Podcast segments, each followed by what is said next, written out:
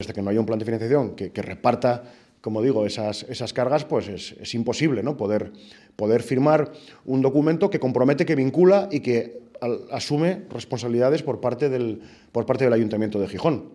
¿Qué pasaría si dentro de tres años la FIFA nos, reclama la ejecución de, unos acuerdos o unas inversiones que no hemos realizado? Pues el responsable es el Ayuntamiento porque es el que firma y el que suscribe esos documentos. ¿no? Entonces, insisto, eh, pasos decididos sí, pero siempre con seguridad.